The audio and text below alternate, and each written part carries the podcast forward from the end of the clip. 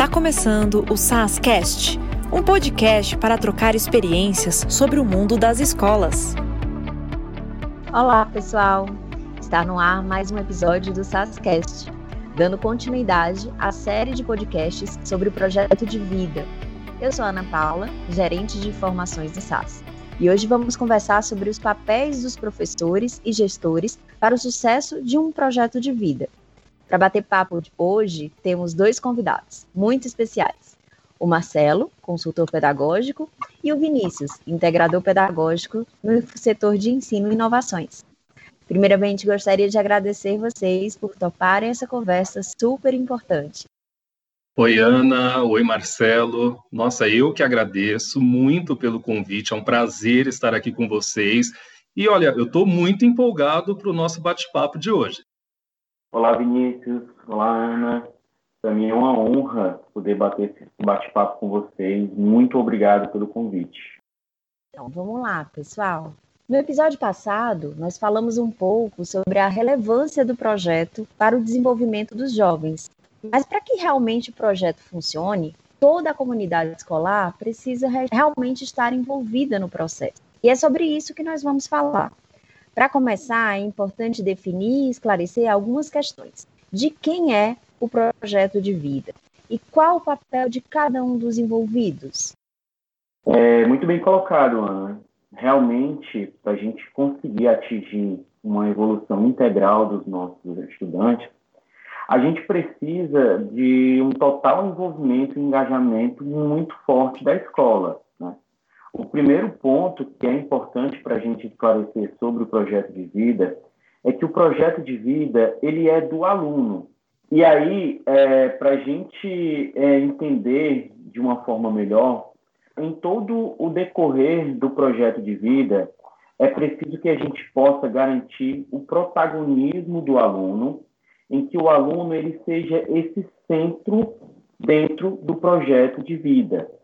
Por isso, é fundamental que a gente possa entender o papel da escola em um projeto de vida, seja como gestor ou docente, que vai exigir uma total empatia por parte daqueles que estarão à frente do projeto de vida e toda a comunidade escolar. Exatamente, Marcelo. Você trouxe aí o termo empatia, né? Eu acho que ela é, a, digamos assim, tem que ser o começo de tudo, né? O projeto de vida, ele vai trazer esse contexto em que a gente vai ter que se colocar no lugar do estudante, entender as dúvidas, as angústias, como que nós podemos orientar o estudante nas decisões, nas escolhas, porque essa é a principal função da escola. Então, tem que ter esse papel empático, né? Nós precisamos compreender, inclusive, que todos nós, em algum momento da nossa vida, já passamos por aquilo também. Então, as dúvidas e as angústias são importantes e precisam ser discutidas, né? Precisam ser trabalhadas aí. E aqui é interessante pontuar que orientar não significa necessariamente criar juízo de valor ou expor quaisquer ideologias sobre as coisas e fatos, né? A, a orientação aqui é muito mais um direcionamento para que o aluno entenda o rumo né, que ele pode seguir. Então, ah, sugestões como: olha, você já leu esse livro, né? Você conhece esse curso? Poxa, você poderia se informar nesse site a respeito disso, né? E tudo mais. Então, a, a, atuação do, do, do, mediador aí, nesse caso, ela é dessa forma, de realmente é, levantar as dúvidas, direcionar, né, entender quais são os talentos daquele estudante e deixar que o, o próprio estudante, o próprio aluno, ele entenda o seu papel na construção de um projeto que é dele. Então, o papel do professor é conduzir essa orientação, é ajudar os alunos no processo. Já o gestor, ele vai aferir essa experiência, ou seja, vai acompanhar o projeto, vai monitorar o engajamento dos envolvidos, né, vai verificar ali se o aluno ele está conseguindo se desenvolver, se falta alguma coisa, né, quais são as oportunidades, né, procurar sempre é, como que o professor pode, inclusive, cada vez mais se apropriar e ter informações para realizar essa mediação. Bacana, pessoal. Gostei muito de ouvir sobre isso, porque para mim fica muito claro o quanto que esse aluno ele é protagonista, né? Então, respondendo a pergunta, acho que o projeto de vida é do aluno, mas o papel do professor é fundamental. Super interessante esses pontos trazidos por vocês sobre a orientação. Mas de verdade, como é que vocês acreditam que isso pode ser feito? Né? Dá para a gente orientar melhor, explorar como é que o professor pode fazer isso? Existe realmente uma aula específica de projeto de vida? Na verdade, Ana, o professor ele atua muito mais como mediador das atividades que vão promover a autodescoberta, a autonomia e o protagonismo. Então, a, a, digamos assim, que esse arranjo é tudo pensando é, para auxiliar, né, pensando aí para ajudar o aluno na tomada das suas próprias decisões. E aí a gente precisa ser muito criterioso para entender realmente o que é mediar, né? Então, mediar aqui seria problematizar. Então, o perfil, o papel do professor aí é de problematizador, né? O professor ele vai conciliar as situações de aprendizagem que possibilitem ao aluno é, se conscientizar de alguma forma sobre as decisões importantes da sua vida, né? E muito além do aspecto profissional. Né? O aspecto profissional é uma das partes, é um dos assuntos que a gente trabalha no projeto de vida, mas não é a sua finalidade, né? Isso vai acontecer. Então, a gente precisa entender que a mediação envolve muito mais a escutar ativa. Né? A escuta ativa deve ser o princípio de todas as ações de quem, né, ou das pessoas que irão tocar o projeto de vida. Ajudar o jovem não significa determinar o que ele irá fazer. A gente precisa ouvir a sua história, as suas expectativas e as suas inseguranças com relação ao futuro, além dos fatores, tanto internos, né, específicos do, do estudante, do jovem, quanto externos, que pode ser aí a sociedade, a família, que estão moldando a sua fala e a sua atitude. E é por esses motivos, viu, Vinícius, que o professor ou a professora que vai ministrar essa disciplina, ele precisa ter algumas competências, habilidades e atitudes bem específicas quando a gente fala de competências, é importante que esse profissional ele tenha um bom relacionamento interpessoal com os alunos, ele seja de alta confiança da gestão. Além disso, ele vai precisar ter um comprometimento com aprender a partilhar, né, a fim de que ele possa garantir o, que o processo ele flua e que o projeto de vida realmente funcione é, como deve ser. E aí, quando a gente fala de habilidades também, que é importante colocar que o primeiro ponto né, relacionado a habilidades é que o professor, a professora, ele tenha um bom equilíbrio emocional para que ele possa orientar de forma correta, sem fazer juízo de valores, sem intimidar os alunos, além de não se deixar levar pelas dores, histórias, dúvidas e os conflitos da juventude dele. Ele deve estar apto para dar suporte aos alunos, sem comprometer o próprio equilíbrio emocional dele.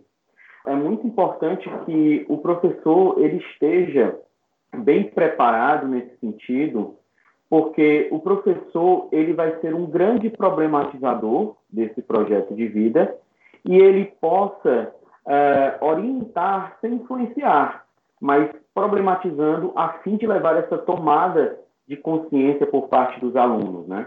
E quando a gente fala em atitudes, a gente fala que o professor ele tem que estar comprometido eticamente com os alunos, porque vão aparecer insumos que os alunos vão uh, colocar que nem mesmo os familiares sabem. Então, os professores eles vão precisar ser muito éticos com o sigilo dessas informações desde que não leve a uma iminência de um perigo físico para aquele aluno. Então, o professor vai precisar ser ético de uma forma que ele consiga lidar bem com essas informações, trabalhando de uma perspectiva a levar a evolução desses alunos, porém, ainda garantindo um sigilo desde que a integridade física desses alunos ela seja garantida. Entendi, pessoal. Muito bacana essas habilidades que vocês trouxeram, as competências, as atitudes, tudo isso é super necessário para o professor. Mas tem uma necessidade de uma formação específica para conduzir o projeto de vida? Antes da gente entrar exatamente nessa formação, é legal que a gente possa comentar que esse trabalho não precisa ser feito por apenas um profissional da comunidade escolar. como se trata de um assunto transversal, a gente precisa ir para além das disciplinas e muito mais além da carreira que esses alunos pensam ter.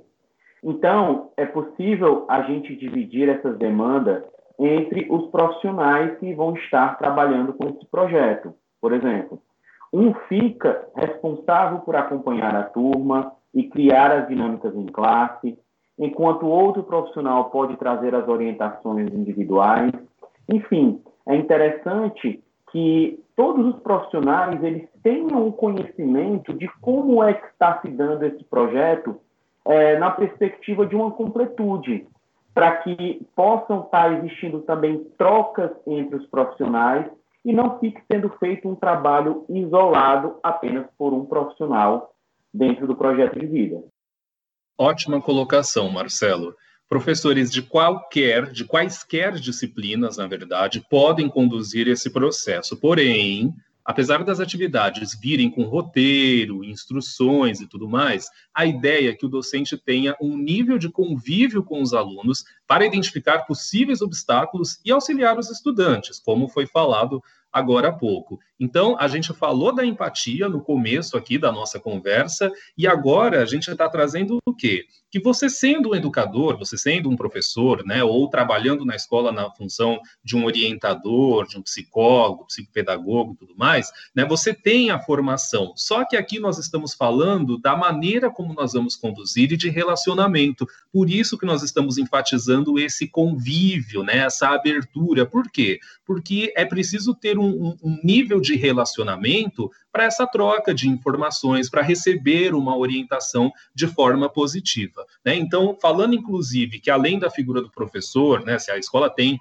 um psicólogo, um psicopedagogo, ele também pode assumir, é verdade, ele também pode assumir o projeto de vida como um todo, ou ele pode participar em momentos específicos, por exemplo, é, participar mais ativamente na orientação de carreira, na escolha né, de carreira, no estudo de mercado, na descoberta aí da, da, das habilidades, dos talentos e tudo mais.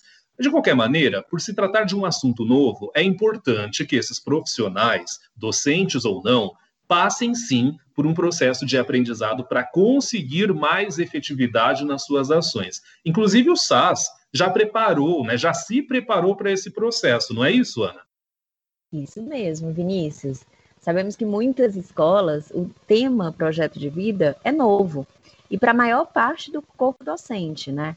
Dada a importância desse processo de implementação bem estruturado, nós preparamos um espaço para a formação online dos professores. Fica aqui o convite, então, para os nossos parceiros contactarem os seus consultores pedagógicos para saber mais sobre essa formação. Mas tem um outro elemento importante dentro desse processo. Vamos falar um pouco, então, agora das atribuições dos gestores.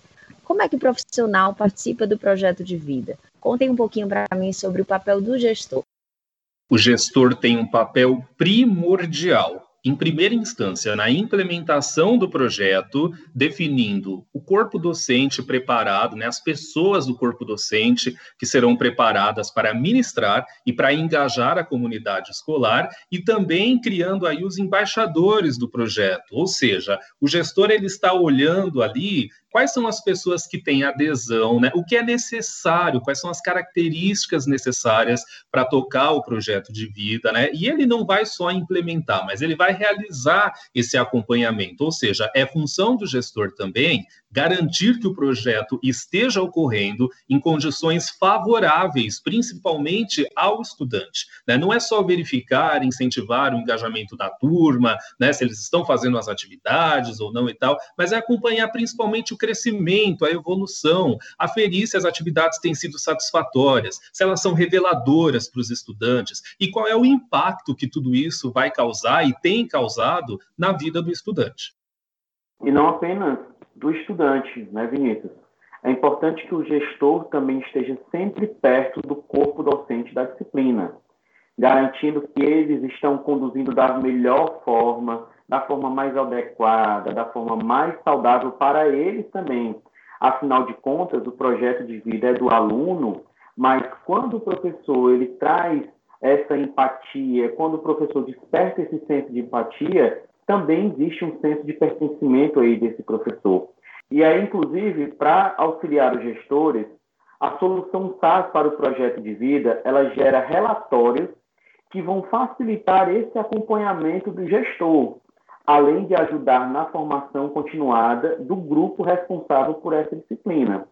E aí também, além desses pontos citados, o gestor tem um papel de fundamental importância junto à família dos alunos, colhendo feedback, é, colhendo insights, verificando como é que está o andamento desse projeto dentro do contexto familiar. Afinal de contas, o projeto de vida ele vai se dar dentro da escola, mas é um projeto que vai permear toda a vida desse aluno, inclusive dos familiares, refletindo na nossa sociedade.